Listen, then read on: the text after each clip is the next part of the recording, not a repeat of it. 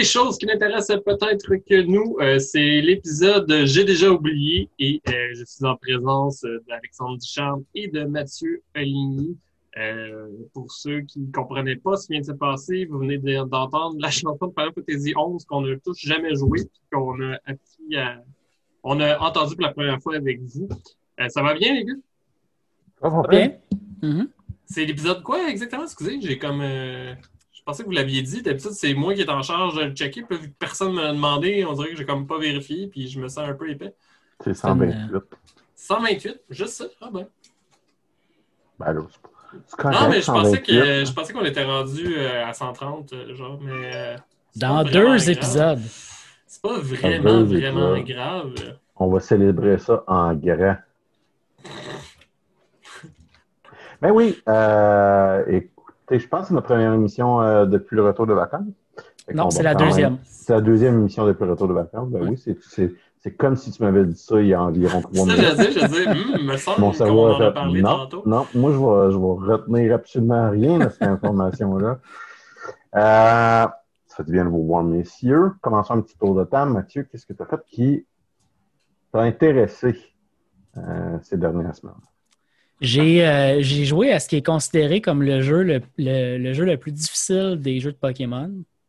Euh, il n'y a pas des jeux. C'est pas Pokémon Snap. ça s'en vient bientôt, hein, ça? Oui, oui. J'ai vraiment zéro intérêt. Je ne comprends pas pourquoi quelqu'un aurait de l'intérêt à ce jeu-là. Je me souviens de la version sur Nintendo 64, puis je comprenais déjà pas pourquoi ça existait.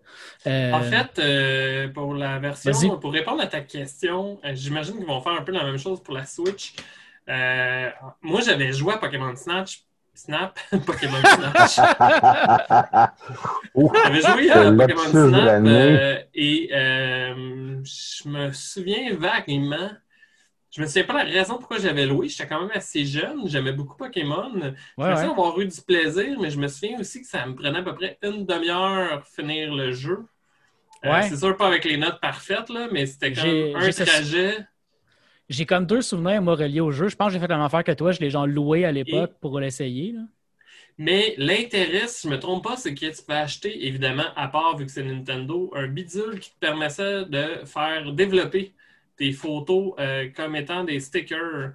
Fait que j'imagine que ça visait un public plus jeune que nous autres, en fait, qui pouvait faire des stickers de Pokémon euh, à l'infini et euh, demander à papa, maman, une nouvelle bébelle à 60$ à Noël. Mais Nintendo a tout le temps été le king du périphérique épais, tu sais. Mm-hmm. Ben, moi, le bout où ils ont décidé de vendre des boîtes de carton, c'est pour la Switch, ça, ça, ça, fait comme, ouais, on est rendu là. Acheter nos boîtes de carton. Non, mais tu sais, quand tu y penses justement, les boîtes de carton, c'est un bon exemple. Mais tu sais, le, le robot, le Power Glove, le, le gun pour jouer à Duck Hunt, euh, le périphérique weird pour jouer à des jeux vidéo. Ça a tout le temps été un peu l'apanage de, Nintendo. Euh, un peu moins ces derniers temps, mais tu sais, l'époque du, du, Nintendo, euh, je te dirais jusqu'à Nintendo 64, il y en a eu du stock weird qui ont sorti. Ceci étant dit, le jeu auquel j'ai joué récemment, euh, ce n'est pas un jeu officiel de Nintendo, c'est une version mm. hackée en fait d'un jeu. Euh, c'est un monde que je ne connaissais pas tant que ça, mais en gros, il y a des émulateurs qui existent pour jouer à des jeux. J'avais déjà joué à plusieurs émulateurs de, vieux jeux de Game Boy ou de Nintendo. Puis euh, ben là, c'est une version hackée, donc modifiée, basée sur la version Pokémon Fire Red, donc la génération 3, le remake de la génération 1 mais dans la version génération 3. Euh, puis il y a des gens qui ont créé Radical Red. Donc, ils ont transformé ce jeu-là pour inclure les huit générations de Pokémon qui existent puis rendre le jeu plus difficile. Juste avant que tu continues, euh, ça, tu jouais sur un émulateur sur PC, tu ne joues pas sur ta Switch? Non, non, sur PC, effectivement. Ben, ou téléphone, parce que tu peux installer un émulateur sur ton téléphone aussi puis jouer là-dessus, ce, qui, ce qui émule au fond encore plus la, sensation de jouer avec un Game Boy. Euh, mais c'est ça, ça s'appelle Radical Red, puis c'est considéré comme le plus difficile des jeux de Pokémon parce que les gens ont, ils ont non seulement décidé de faire, de prendre toutes les générations puis de les mettre un peu mélangées dans le jeu, mais en plus, ils ont décidé de booster le jeu en le rendant vraiment tough. les jeux de Pokémon ne sont pas mm-hmm. particulièrement considérés comme difficiles à jouer vraiment. Là. Euh, puis là, celui-là, il, est spécial. C'est comme un autre niveau. Non seulement les adversaires ont des stratégies, mais ils vont tout le temps te pogner avec un type que tu pensais pas qu'il allait ou une combinaison de types que tu pensais pas qu'il allait avoir. Là, Mettons, tu as, le gym des Pokémon Roche, mais là, il est Roche et électrique, ce qui vient de détruire une des possibilités que tu avais de le péter, puis de détruire en deux secondes. Fait que c'est. Un bon défi pour des gens qui ont déjà joué à des vieux jeux, mais qui n'ont pas eu aucune difficulté à jouer à ces jeux-là. Je trouve ça le fun. Tu as tout le été beaucoup fan de Pokémon ou tu penses que ou tu sais plus Sword and Shield qui t'a développé ton appréciation? Non, j'étais quand même pas mal fan quand j'étais jeune. J'ai joué à la première génération beaucoup. J'ai joué à la deuxième quand même un peu aussi. Après, j'ai arrêté parce que j'ai comme eu d'autres intérêts de jeux vidéo. Puis Sword and mhm. Shield m'a comme ramené à vouloir jouer à des jeux puis à vouloir tester des affaires. Puis c'est là que j'ai vu que le monde des Rome Hack, je ne les connaissais pas du tout. Euh, je trouvais ça intéressant de voir qu'il y a des fans qui ont comme pris des jeux puis qu'ils ont un peu transformés pour les rendre plus difficiles. J'ai commencé à écouter pas mal de YouTubers aussi qui jouent à des, ce qu'on appelle des Nuzlocke. encore une fois, les jeux de Pokémon ont tout le temps été considérés comme étant assez faciles. Fait que les, fans ont comme créé des règles pour rendre les jeux plus difficiles. Puis l'idée d'un Nuzlocke, c'est que ta règle, c'est que si ton Pokémon meurt, donc il perd toute son énergie, euh, il est vraiment mort. Tu ne peux plus le réutiliser dans le fond. Fait que ça rend le jeu beaucoup plus difficile quand tu le combines avec d'autres règles, comme par exemple de ne pas pouvoir aller dans les centres Pokémon pour soigner tes Pokémon. Euh, fait que ça, rajoute des niveaux de difficulté qui sont quand même le fun. Pas nécessairement pour jouer, parce que je trouve ça un peu marron de jouer comme ça, mais euh, regarder des gens sur YouTube qui font des Nuzlocke, ça devient très divertissant. Oui, ben en fait, c'est ça que j'allais dire parce que je vois l'intérêt, là sais, mettons que tu tripes sur, je sais pas moi, les vieux Pokémon, de racheter mm-hmm. ces, trucs-là, mais c'est que ça fait que tu tombes dans une loupe d'infinite grinding. C'est qu'il faut que tu grindes genre 4 Pikachu au cas où que tu as un Pikachu qui meurt, puis il faut que tu grindes. Euh, tu as 100% raison. Le grinding est déjà rough dans ces vieux jeux-là. Ben, c'est ça. c'est que, tu sais, à un moment donné, il y, a des limites. Là. Regardez quelqu'un. J'allais dire, regarder quelqu'un sur YouTube qui souffre à faire du grinding, ça me dérange moins que moi-même souffrir à faire du grinding. Ben, c'est ça, tu sais. Moi, je jouais euh, dans le temps à Project Zomboid. Euh, ça m'arrivait d'en streamer. Puis, euh, je pense que c'était notre ami Jamil qui m'avait dit à l'époque que j'aimerais monter la, la, difficulté parce que le monde trouve ça drôle de voir quelqu'un sacré en streaming. Effectivement. Je veux dire, j'avais du fun parce que le monde riait de moi, mais sinon, j'aurais jamais eu de fun. Tu sais, je le mettais quasiment impossible. Je te fais comme deux jours et je me faisais tuer. Fait que l'alcool et le public, euh, c'est ce qui me fait vivre. Euh, d'ailleurs, pendant, pendant la pause sur des fêtes, il y a eu euh, Games Done Quick, qui, ben, dans une version c'était beaucoup moins excitant que les. Moi, c'est un des trucs sur Twitch que, je préfère, c'est un des événements de jeux vidéo que je préfère. Games Done Quick, ce que c'est, c'est pour des, des, organismes de charité c'est des euh, personnes qui font en gros les, des jeux, euh, des méthodes les plus rapides. Il y a différentes méthodes de faire des jeux la méthode la plus rapide. Ça peut être, euh, mettons, quand on joue à Ocarina of Time, par exemple, Zelda Ocarina of Time, de réussir à 100% avoir l'entièreté des items, faire, faire l'entièreté des, des boss, etc. J'ai vu quelqu'un faire Ocarina of Time en moins de 30 minutes euh, et le, le bug, puis là, c'était une version euh, en guillemets 100% non legit, en guillemets. Euh, et le bug en question, c'est il y a une combinaison de trucs que tu fais qui te font téléporter dans, dans la chambre des boss de tous les donjons un après l'autre. L'entreprise est quand même intéressante. Donc, c'est une, une, run où est-ce qu'il faut qu'il tue tous les boss. Euh, mais c'est rendu juste un festival de je me téléporte euh, dans une pièce. Ça l'inclut, il faut que tu sois dans un angle précis pour faire un mot précis, puis là, ça te téléporte au bon spot.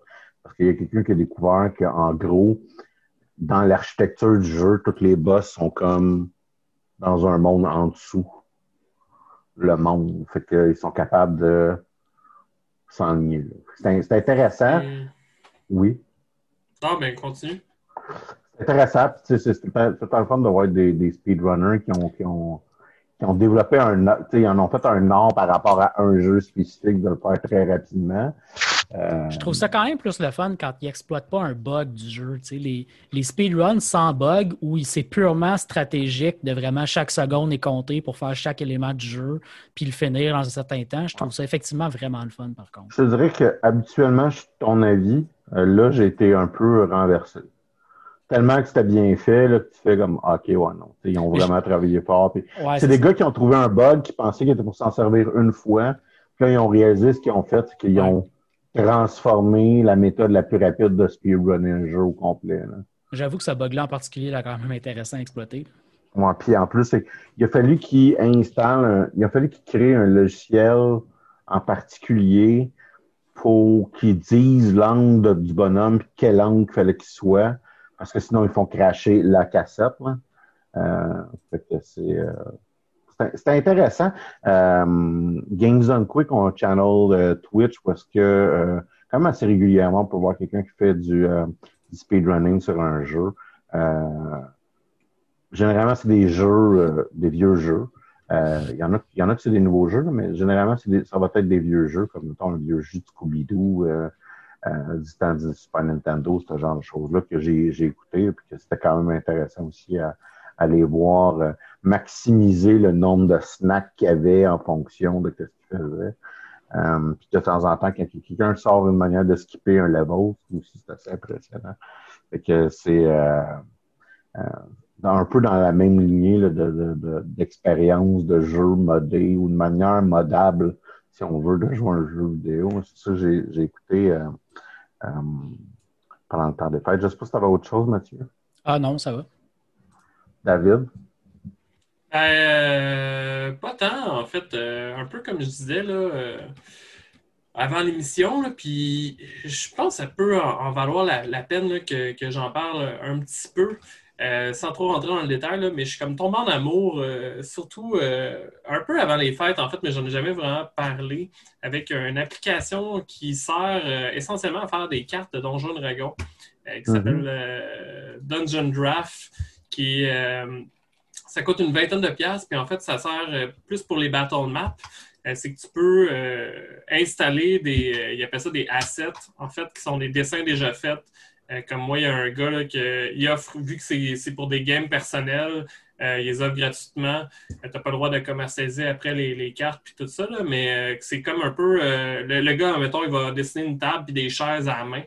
Puis après, c'est que je peux les placer sur, mm. euh, comme si c'était un étampe euh, sur euh, ma map.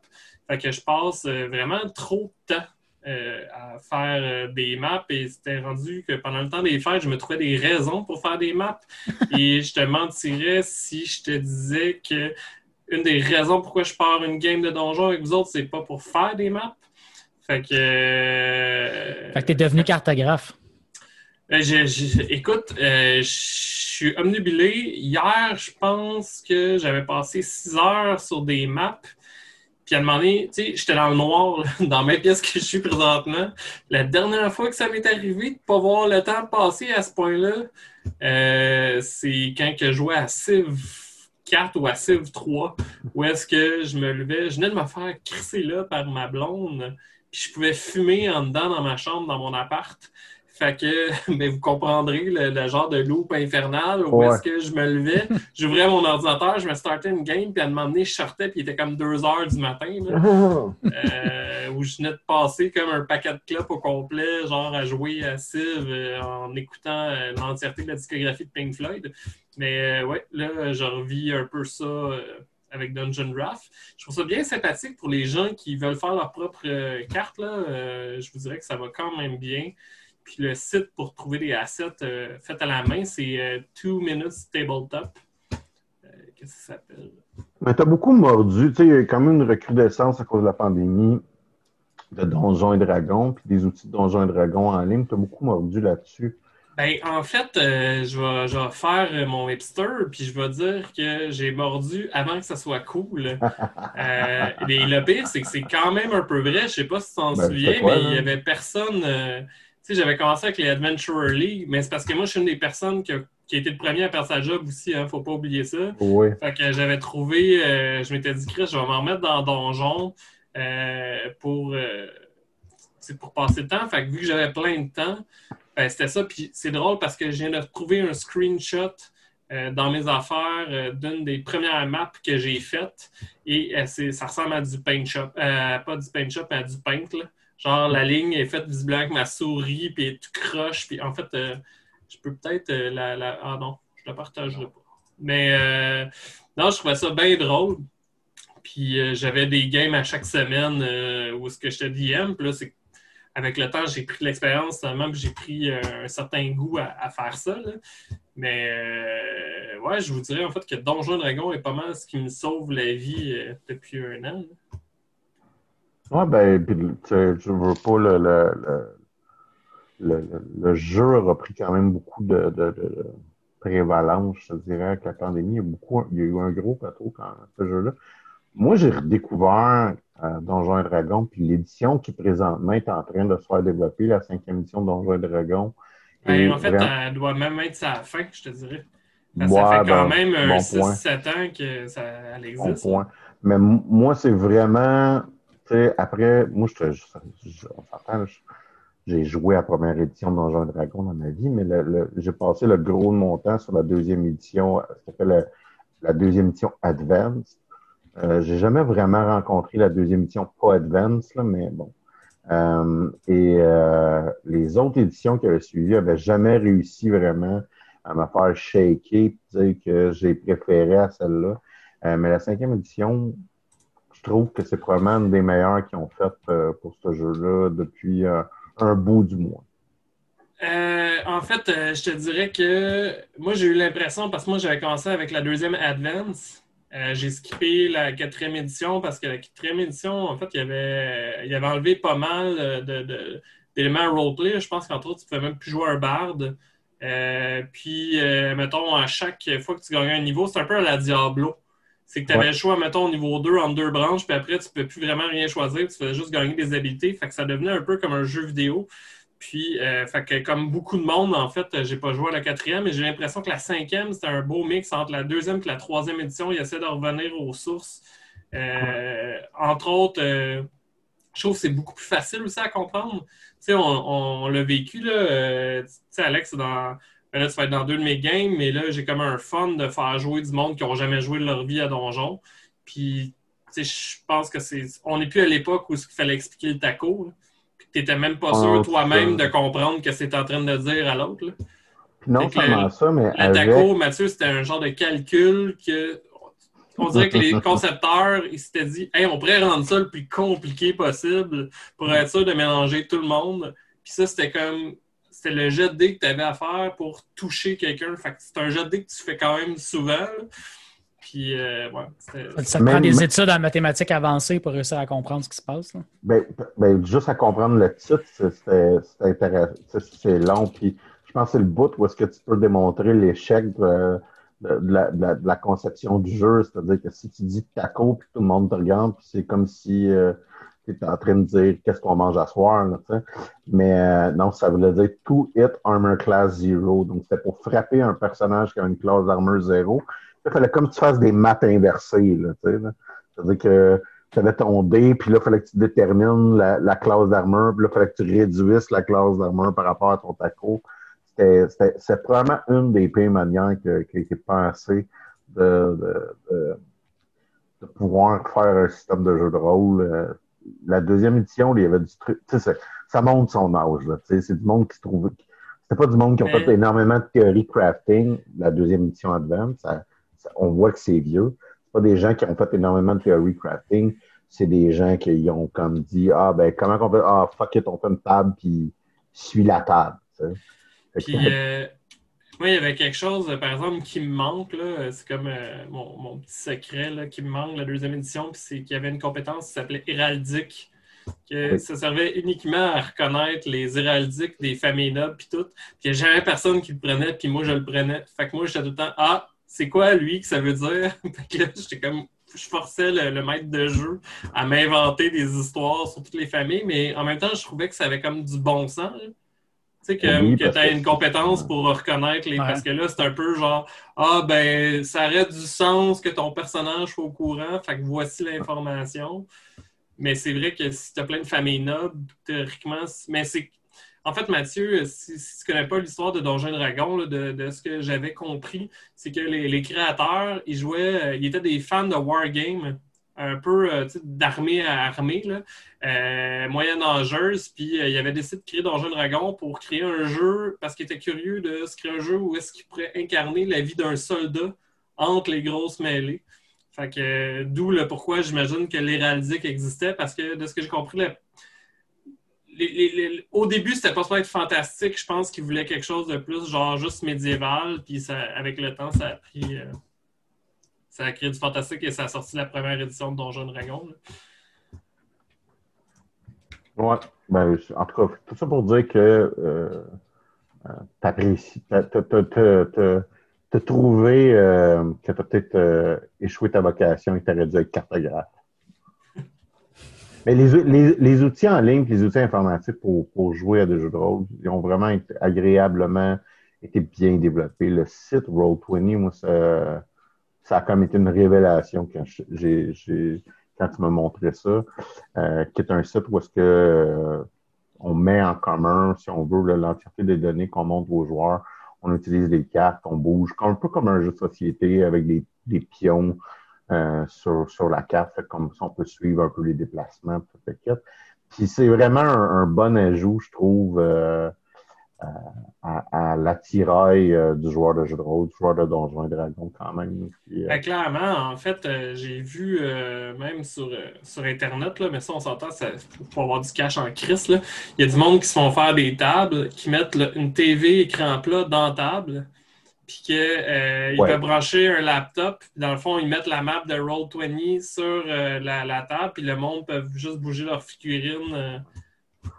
C'est quand même... en, tant que tel, en tant que tel, moi, j'ai changé ma, TV, j'ai encore ma vieille TV. Fait que, tu sais, je pourrais faire ça. Puis quand tu y penses, c'est quelque chose qui peut ne pas te coûter cher si, anyway, tu changes ta TV. Parce que t'as pas besoin, on s'entend que tu n'as pas besoin d'avoir une TV 90 euh, pouces. Là, c'est... Non. mais je, ne ferai jamais ça en passant. mais... J'imagine déjà la discussion avec ma blonde. Oui, mais il faut vraiment qu'on mette dans la table la cuisine une TV. ça. rendu là, ce qui hein? coûte cher, c'est que ça te prend une pièce dédiée à ça, rendu là. Ouais. ouais. On n'est pas, on pas rendu là. Euh, fait que ouais, euh, David a parti une, une, nouvelle partie, fait que là, je vais être dans deux parties de David et ça a créé euh, chez moi euh, le, moment de création de personnages qui, moi, mon bout qui m'a tout le temps animé, même quand que, je, je, je, j'étais Game Master de partie, créer des personnages au point tel que de temps en temps, ça fait que je veux pas que mon monde meure, puis que j'ai passé tellement de temps dans un méchant que j'essaie de m'arranger pour qu'il reste vivant, puis que je fais non, tu n'as pas compris, tu l'as juste fait pour qu'il pète aux frettes. C'est à ça qui sert le bonhomme. puis euh, je, m'impose des défis, puis euh, je, reste encore un peu bloqué quand, je me crée des personnages pour me rendre la vie un peu plus difficile que ce qu'elle pourrait être de temps en temps. que moi, je te dirais que je, retrouve mon, plaisir euh, dans, ce processus-là.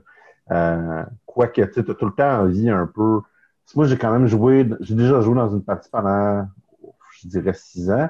Euh, t'as comme tout le temps envie de voir, de, de faire ce processus-là, de, tu sais, parce que c'est agréable quand tu arrives, mettons, à deux, trois ans, à jouer avec les mêmes joueurs, puis à jouer, la, à jouer une campagne qui aurait évolué, donc, puis de, de t'as un sentiment de satisfaction jusqu'à un certain point, puis de camaraderie euh, qui se développe à, un point tel que euh, après avoir fait un, move que je trouvais comique euh, euh, dans, dans, une partie à David, que je vais avoir voir mes anciens joueurs, mes, le, monde avec qui je jouais, puis là, je leur raconte la, la, game, puis qu'eux font Ah, hey, oui, c'est vrai que tu aurais fait ça avec tel personnage dans notre game. c'est tout à plaisant. Puis fondamentalement, le, plaisir pour moi de jouer à Donjon Dragon, plus que de jouer, c'est comme de raconter ce que j'ai fait. Puis tu sais que tu as réussi ta job quand que T'as comme fait une histoire que tu as envie de raconter à quelqu'un d'autre. Puis qui va te regarder les yeux écarquillés, écarquillés en disant pourquoi tu me parles de ta game de donjon, je m'en calisse, si je m'en calisse. Mais... Ça ressemble à ça que ma blonde. Mais euh... quand j'arrive, je suis comme sais-tu qui, qu'est-ce que telle personne a fait, puis qu'elle a comme juste OK, ta gueule, genre. tu sais que tu as réussi ta game, tu sais que tu as eu du fun à jouer à Donjon Dragon quand tu as vraiment envie de passer pour quelqu'un qui est un peu illuminé parce que tu es en train de rencontrer ta game à une tierce personne. Genre. Moi, ça, c'est ça c'est mon vrai plaisir dans Donjons Dragon. Tu sais que Parce que ça, ça veut dire que ça a réussi à nourrir ton imaginaire. Euh, je sais pas si tu avais autre chose, Dave, que dont tu voulais nous jaser.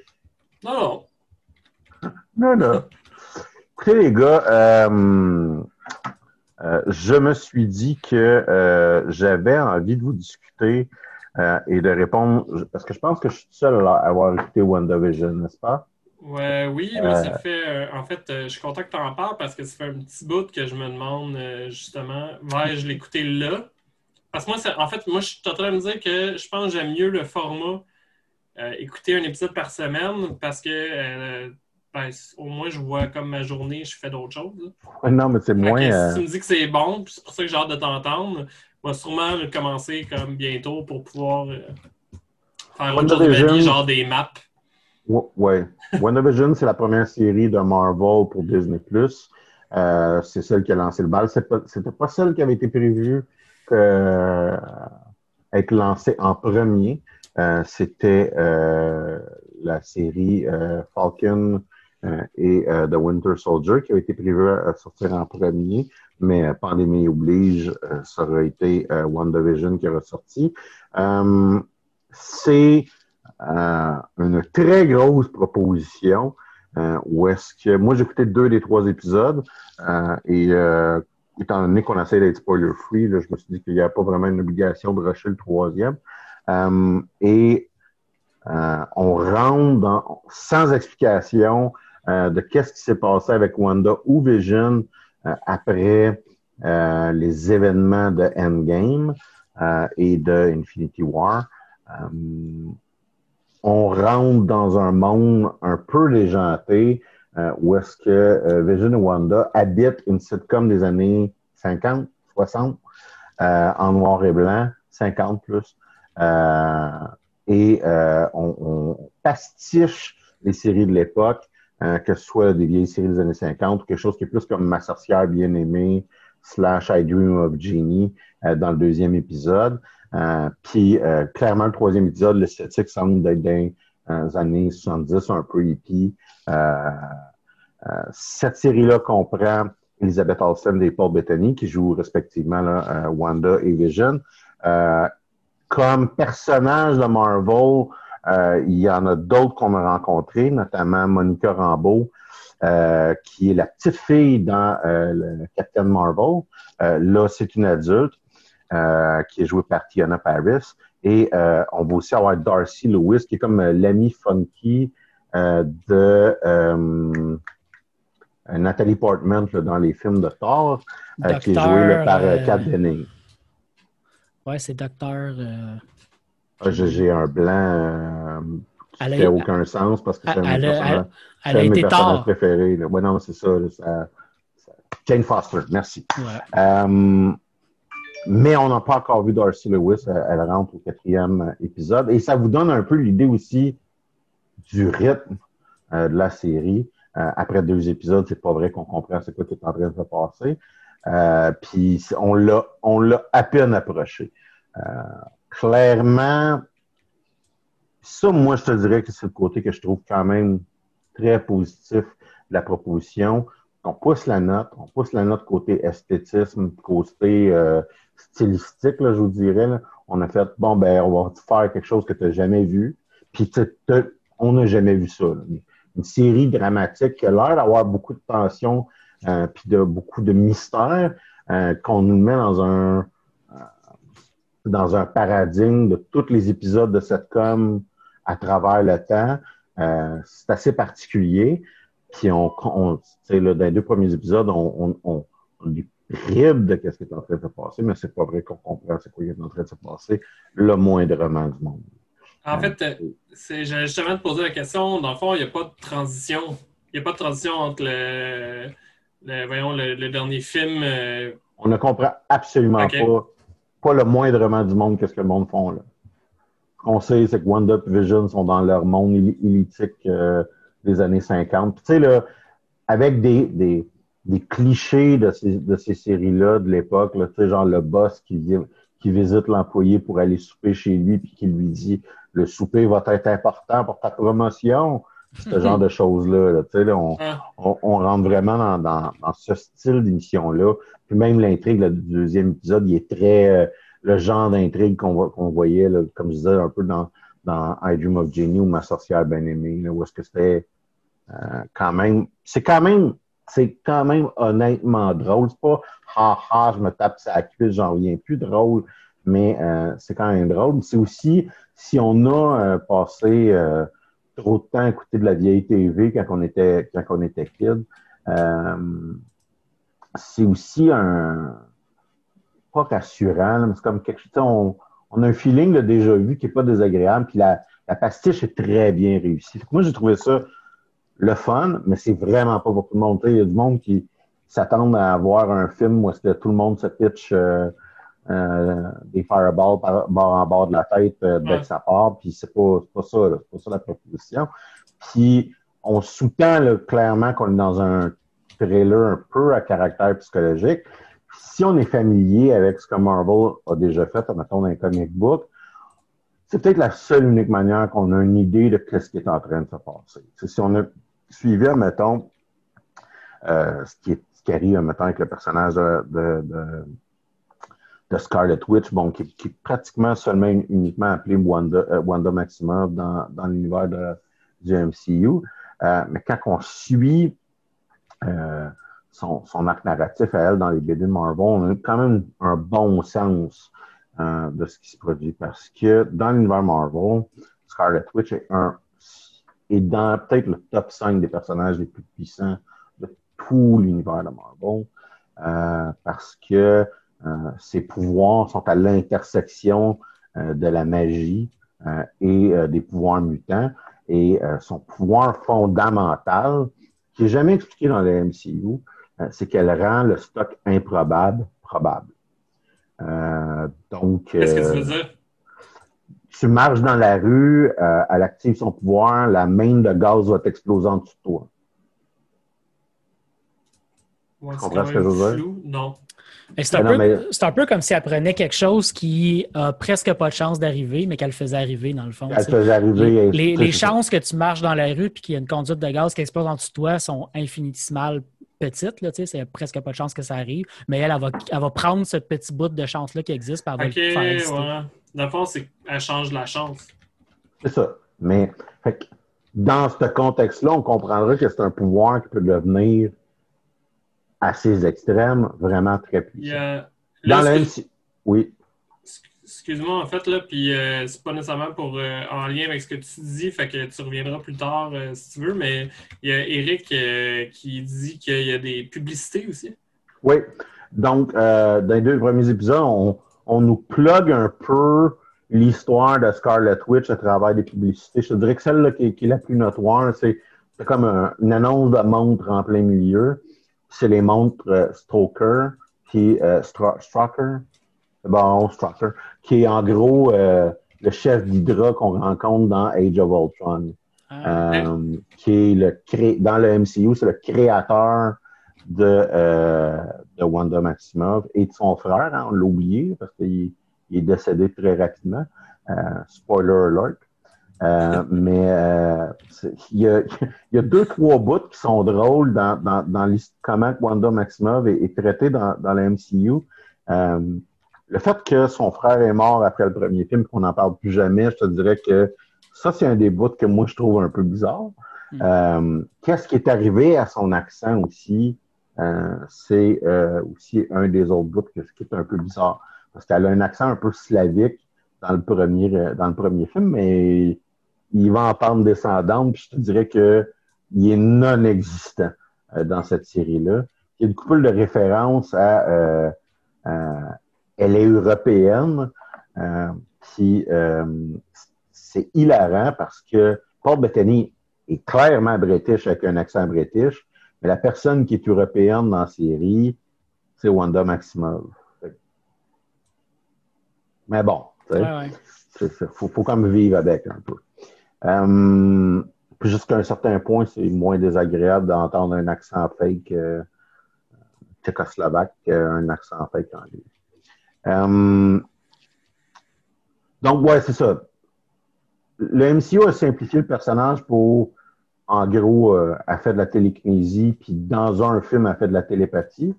Euh, encore là, dans Age of Ultron. Puis, à travers les films, on a vu, elle a comme une curve exponentielle de pouvoir, euh, c'est-à-dire de euh, jouer avec les esprits un peu simplement quand même dans Age of Ultron, puis avec la télékinésie, à faire donner tellement la chienne à Thanos que il fait tirer son propre vaisseau sur lui-même. C'est ça, la, c'est ça la fin quand même dans, dans euh, Endgame. C'est euh, euh, elle détruit l'armure de Thanos, elle fait léviter dans les airs, elle pète l'épée qui a fendu le bouclier de Captain America. Puis la solution de Thanos pour pouvoir se libérer de ça, c'est qu'il dit à son vaisseau, tu dans le tas, euh, puis le, vaisseau, il dit, ah, mais là, on va tuer nos hommes. Puis il fait, ouais, mais encore liste, tu sais, dans le tas. T'sais. Fait que la curve exponentielle de son pouvoir, puis clairement, plus qu'elle est en crise, plus qu'elle est forte, euh, peut nous donner un peu une idée de qu'est-ce que euh, qu'est-ce qui est en train aussi là, de c'est quoi les possibilités du personnage. Il y avait une scène similaire dans le premier de, de la série de ces films-là. Euh, euh, J'oublie le nom, là, mais euh, en tout cas, le, le film d'avant. Ouais. ouais. Age of Ultron. Non, non, tu parlais d'Endgame pour la scène que tu disais, mais l'autre film juste avant. Ouais, euh, quand elle lève deux tanks dans les airs, puis elle est. Euh, ouais, ouais. Ouais, puis justement, l'autre personnage qui répond T'es où depuis le début de la bataille C'est effectivement, euh, depuis le début, on, nous laisse présager qu'elle a des pouvoirs assez importants, mais sans aller jusqu'au bout d'où est-ce qu'elle peut aller.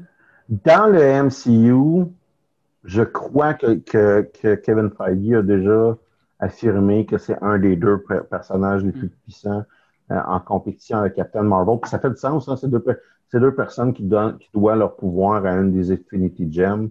Ça fait comme un peu du sens que c'est dans, dans, la même ligue. Avec Vision qui en a une dans le front aussi. Fait que ça, ça c'est pas, euh, pas euh, impossible qu'on parle de ce niveau ouais. cosmique-là. Euh, ce qu'on sait, c'est que on sait déjà que le prochain film de de, de, de, Doctor Strange va s'appeler Doctor Strange and the Multiverse of Madness. Mm-hmm. Puis on sait que les deux ont, ont un pont ensemble. Fait qu'on on peut s'imaginer que ça, ça, va bien se passer. Euh, moi, j'ai du fun parce que j'ai tout le temps aimé la vieille TV. Puis j'aime la pastiche de ça. Puis euh, je suis pas pressé à, à, avoir un, à me faire dévoiler une intrigue. Euh, au rythme standard. Je n'ai pas besoin que le premier épisode me sette l'intrigue, qu'après ça, tout le restant des épisodes, qu'on essaie de courir après ce qu'on a fait dans le premier, qui en fait un gros trou, que là, au sixième épisode, ça débouche. Je ne tiens pas tant que ça. Euh, mais il y a des gens qui pourraient trouver ça absolument énervant. Mais il n'y a vraiment aucun. Euh, il n'y a même pas de petit clin d'œil quelque part qui fait dire Ah, j'ai hâte d'avoir plus d'infos là-dessus. Oui, non, mais t'en as un. Tu sais. Exemple, dans le premier 30 minutes, t'en as un à 31e minute. tu sais, là. Euh, puis dans le deuxième 30 minutes, là, là on te le saupoudre un petit peu plus. Là. Mais tu sais, as peut-être euh, trois, quatre éléments, puis c'est réparti à travers un épisode au, complet. Ouais. Et euh, fondamentalement, c'est pas ça que tu suis là, comme histoire. Okay. Euh, comme je te dis, quand on regarde le casting, on voit vraiment qu'il y a comme une séquentialité euh, de, dans la présence de certains des personnages. On voit que ça a l'air de déboucher le quatrième épisode, ça a l'air de déboucher, à, mettons, au sixième épisode. Est-ce qu'on sait euh, combien d'épisodes il va y avoir en tout? C'est une saison de huit épisodes? Euh? Oui, on le sait. De moins cinq secondes. mais je n'ai pas la réponse au bout de mes doigts. Euh, mais oui, là, il y a, y, a y a, un nombre de. Il y a, le, le, le, y a pas. C'est pas un. Euh, c'est pas un secret. Mais là, je, je, je l'ai. Écoute, je l'ai pas. Fait que c'est ça qui est ça. Dans le monde du sport. je pense que c'est 8, mais tu sais, c'est comme un petit peu plus gros que le, le 6 qu'on pourrait s'attendre. Ouais, ouais, ouais. Euh, en fait, euh, tu viens de me faire réfléchir que la réponse est vraiment, vraiment, vraiment simple. C'est juste que je suis un peu trop nono. Neuf, c'est neuf épisodes. Ah, quand même. Parce que logiquement, Wanda Maximov est dans les neuf épisodes. Fait que mm-hmm. Je regarde sur IMDB puis le nombre de fois que le personnage est par épisode, ça devrait donner ma réponse. Euh... Puis les personnages secondaires sont hilarants. Il y, a, y a Catherine Anne qui joue euh, Agnès, la voisine, euh, un peu lubrique, euh, euh, petit Joe connaissante, tu sais, qui a, un- qui a un rôle super, tu sais, qu'on qu'on a vu 20 fois, là. Ouais. Euh, puis, mais elle est vraiment, l'actrice est vraiment, vraiment, vraiment bonne. Peut-être un que le fois vraiment, ça répète l'affaire. Elle est vraiment bonne. Euh, puis, euh, la dynamique entre Paul Bettany et Elizabeth Olsen est quelque chose que, tu sais, on a comme pas passé assez de temps avec les deux qui s'aiment. On a somme toute passé à peu près cinq minutes Ouais. c'est le début de, euh, de Infinity War, parce qu'on comprend qu'ils s'aiment, puis là, on les voit dans une dynamique de couple, puis c'est pas, c'est pas inintéressant. Fait que ça fait le tour. J'ai pas, euh, juste- à moins que vous ayez d'autres questions. Moi, je- comme je dis, moi, je- moi j'ai énormément de plaisir, euh, mais euh, je peux comprendre que c'est pas pour tout. Ben, peut-être. Peut-être que ça va être le genre de série qui va être plus apprécié en écoutant toutes les épisodes une fois sortis, justement parce qu'il y a des gens qui sont affamés d'avoir plus d'infos sur le MCU. là. Peut-être, mais ça, c'est un peu comme David disait en, en début, là, euh, avant que j'ai commencé à en parler, c'est- vraiment selon l'appétit de tout le monde. Mais. Excuse-moi. Je Oui, pense- non, vas-y. Non, en fait, j'allais te demander euh, si euh, la critique sur Internet était quand même bonne ou la réception? Euh, à ma connaissance, oui, très bonne. Puis, tu sais, euh, euh, mais tout le monde, tout le monde indique un peu que sais, faut, faut comme être patient. c'est- la critique, je te dirais, uniforme. Euh, sur IMDB, c'est 7.5 sur 10. Sur Rotten Tomatoes, c'est 94% Puis euh, 88% des Google users ont apprécié. Non, mais Euh. tu vois, c'est parce que vu que justement le monde disait qu'il fallait être patient, moi j'étais en train de me demander, OK, mais la réception soit pas bonne. Fait que je suis quand même surpris, euh, agréablement surpris en fait que tu me dises que ça ait quand même une bonne note. Ouais, ben, euh, il y a aussi, a quelque chose d'intéressant de voir que Marvel a fait quelque chose de complètement différent. tu sais. Ouais, J'avoue que c'est quand même rafraîchissant. Moi, non, mais puis c'est aussi rassurant.